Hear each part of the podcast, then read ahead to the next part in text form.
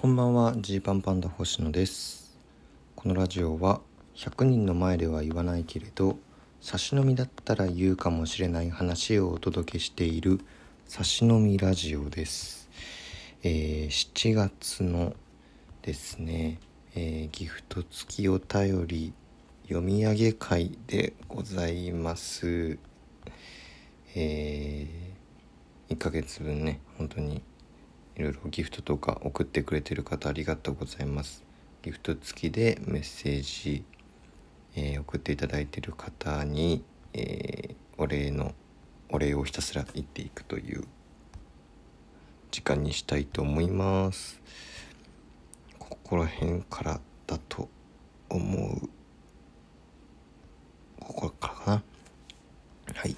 えー、あまねさんから美味しい棒いただきました。ありがとうございます。コント制作所お疲れ様でした。7月頭のコント制作所ですね。えー、大喜利でのイラストが独特で会場から黄色い声過去ハテナがちらほら聞こえてきたのが最高でした。というね、まあ僕本当に絵心なくて、まあ、絵心を使った大喜利企画をコント制作所でやったんでね。まあラジオトークでも喋りましたけどどうしてこんなにできないものか。はい。えー、いくらさんからお疲れ様です。いただきました。ありがとうございます。えー、近藤製作所お疲れ様でした。今日撮った星野さんが描いたドラえもんなどの写真をツイッターにあげました。といういうことで。えー、ほんとね。見ましたけど。ややばいっすね、うん、改めて。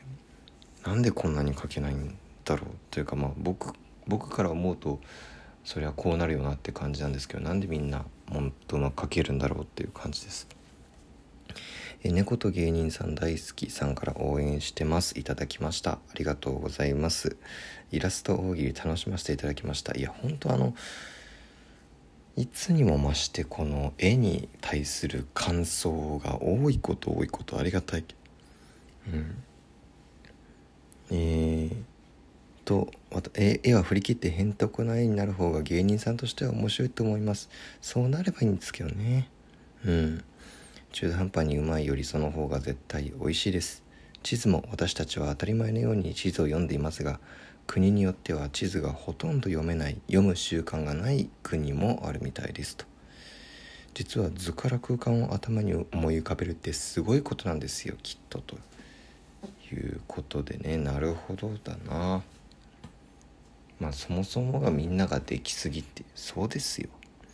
えー林さんから共感しました。いただきました。ありがとうございます。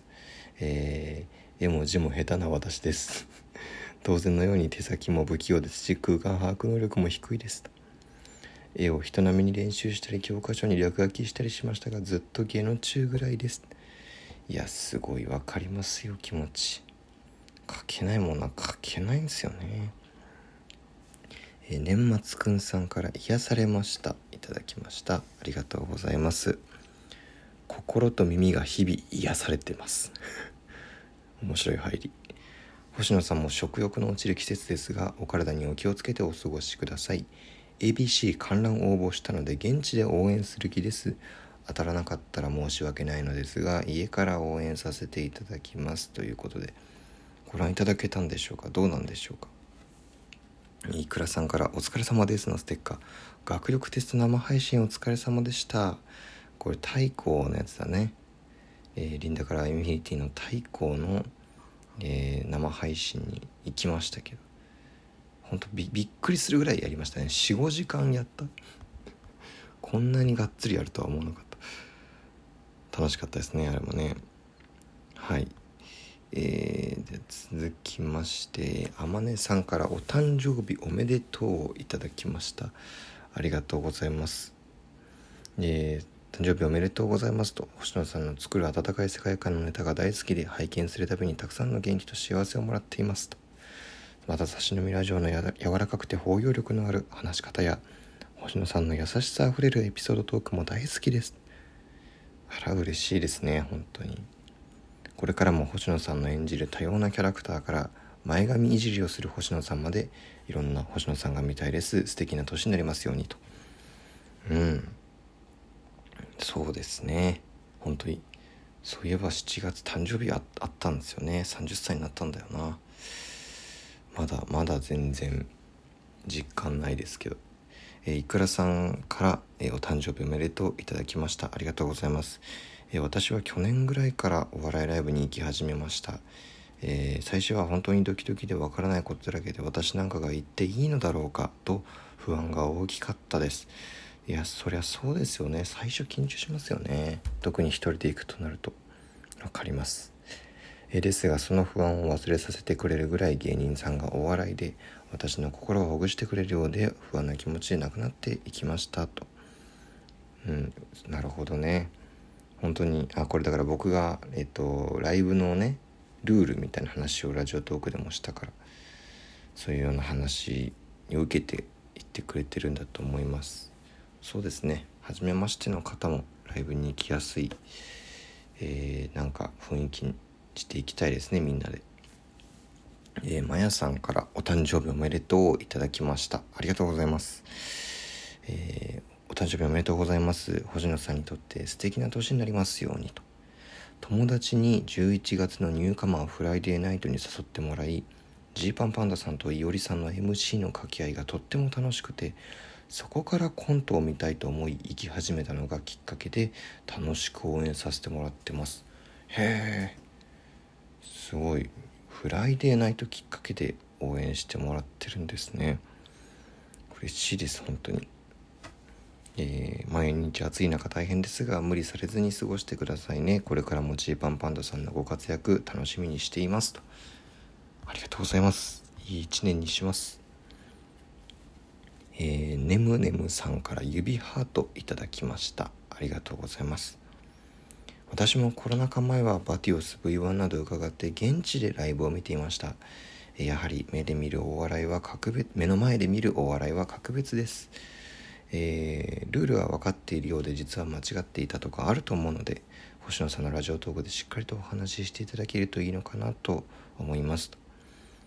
うん、私も地方なので都内に出ることだけでも後ろめたくてずっと自粛していますが早くまた見に行きたいですというね、えー、コメントいただきましたそうこういうのもあったのでちょっとラジオトークでえー、お笑いライブのルール初心者向け解説をしました。えー、ちさんかな？CHI ちさんから祝うのステッカーいただきました。ありがとうございます。星野さんお誕生日おめでとうございます。ありがとうございます。ABC グランプリをはじめとして大躍進の一年になるかと思います。これからも応援してます。ということでね。確かにまあ ABC 優勝できなかったですけど。やりきることはできたかなと思うのでここを足がかりにね進んでいきたいですね。はい。えー、猫と芸人さん大好きさんからお誕生日おめでとうと共感しましたのステッカーをいただきました。ありがとうございます。お誕生日おめでとうございます。星野さんの一人一人の真摯で丁寧な姿勢本当にいいなと尊敬します。嬉しいです。えっ、ー、と今回のお便りの恵子さんの気持ち共感でした。これ恵子さんがねお笑いライブに行っていいんだろうかって悩んでるっていう話をちょっと読みましたね。お笑いが大好きですが若い人が多い時の地下ライブにはひるむ時があります。私浮いているのではと内心ドキドキします。10年後20年後いつまで生きるのかなとたまに思います。ライブでたくさん笑った後にはどうでもよくなってますが笑というね。あ恵子さんのように初めての場所で一人でライブに行くのは心細いと思うので Twitter とかで一緒に行く仲間を募ったらどうかなと思いました。あそれもありですね。うん何かこうつつながるきっかけになればこの差し飲みラジオとかついでにね、えー、ちょっとこの日行こうと思ってるんですけど一緒に行ってくれませんかみたいなそういうつながりがあったらねそれはそれで楽しいんじゃないでしょうか。いい提案をありがとうございます。そうだね。こういう時にハッシュタグとかがあったりとかあとまあこのラジオトークもねうーんコメント欄目に見えるあの皆さんが見えるコメント欄があればもしかしたらその辺で仲良くなったりこうするのかななんて思いますけれど。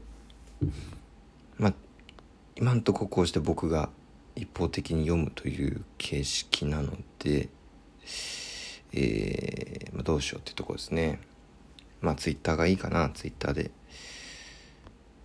こういうなんか僕がお便り読んでる内容とかのお名前を把握しといていただいてちょっとねお互いご連絡取っていただくなんていうのもありかもしれません。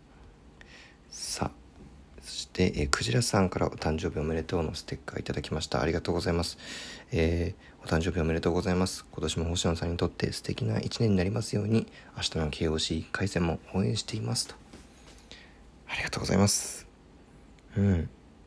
えっ、ー、とやばいあ時間が時間がどうだ？時間がえっ、ー、と林さんからえー、あちょっとやばい。ああやばい。かどうしたらいいんだ。すいません。あのー、この操作の兼ね合いでね。うん。ちょっと今多分林さんと JUJU さん宛てだけにえー、返信の、えー、トークみたいに今これなっちゃいそうです。もちろんあの他の方にも返信をしてるつもりですしあのなんならこのお二方のコメントはこの後ちょっと読むんですけれど変にピン止めできてしまったのでご連絡いっちゃったらすいません。ラジオトークの使い方がまだまだ分かっていません。というわけで後半後半っていうかもしかしたら3個ぐらいになるかもな。7月たくさんいただいてますね。ありがとうございます。というわけで引き続き2つ目取りたいと思います。